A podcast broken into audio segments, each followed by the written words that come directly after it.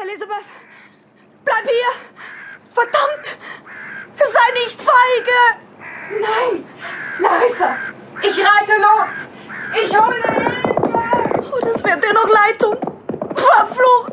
Das wird dir noch leid tun! Ah! Das wird euch allen noch leid tun! Allen! Ah! Larissa fiel auf den Rücken und starrte in Todesangst ihren Peiniger an, den Hexenjäger. Fast an der gleichen Stelle dieses grausigen Geschehens dehnt sich heute, über 200 Jahre später, der Hyde Park aus. Besonders an der Speakers Corner wimmelte es an diesem heißen Julisonntag von Besuchern. Ein Redner zog die Müßiggänger magisch in seinen Bann.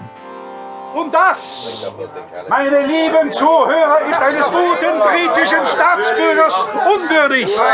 Ja, es ist eine verdammte Schande, was in diesem Lande geschieht. Ja, hört auf meine Worte, heftet sie an eure Fahnen. Gott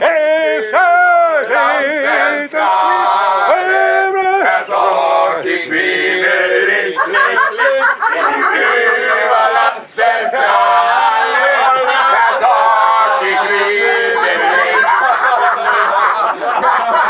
He, he, he, schönes Fräulein, was drängeln Sie sich vor und schubsen mich zur Seite? Du stehst auf meinem Platz? Auf Ihrem Platz? Ja, auf meinem Platz. Aber ich hab was für dich. Dann fang! Hey, das ist ja ein Totenschädel, was soll das? In dieser Sekunde explodierte der Totenkopf in seinen Händen. Ein roter Blitz schoss heraus und traf den Mann schräg in die Brust.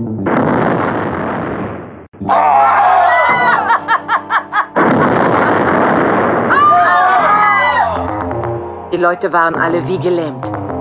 Niemandem war etwas passiert. Nur den Redner gab es nicht mehr. Auch das schöne schwarzhaarige Mädchen war verschwunden. Lady Sarah Goldwyn, auch Horroroma genannt, hatte sich wie viele Londoner von dem schönen Wetter in den Hyde Park locken lassen. Trotz ihrer 70 Lenze fühlte sie sich ausgezeichnet. Was ist denn da los, dass die Polizei so mitten durch den Hyde Park zischt? Keine Ahnung. Da vorne ist irgendetwas los. Eine Explosion oder sowas ähnliches. Und? Für mehr kann ich auch nicht sagen. Da drüben sind ja schon Polizisten. Ah, hm. Gehen wir mal hin. Sagen Sie, Constable Hamner. Hat jemand irgendetwas gesehen? Ja, ich. Na bitte reden Sie. Jemand warf dem Mann etwas zu, blitzschnell, etwas Rundes. War es ein Ball? Nein, es war zwar rund, aber kein Ball. Ah, äh, sondern? Ich glaube, es war ein kleiner Totenschädel. Was? Ja, Oh, lacht nur, Ignorant. Ihr müsst nicht lachen, ich habe es selbst gesehen. Es war ein Totenschädel. Ja, und, und was geschah weiter? Und Der Mann fing den Schädel auf, dann gab es eine Explosion. Ein roter Blitz traf ihn in die Brust. Naja, und dann war er vom Erdboden verschwunden. Ja, und wer hat den Totenschädel geworfen? Ja, das habe ich nicht gesehen.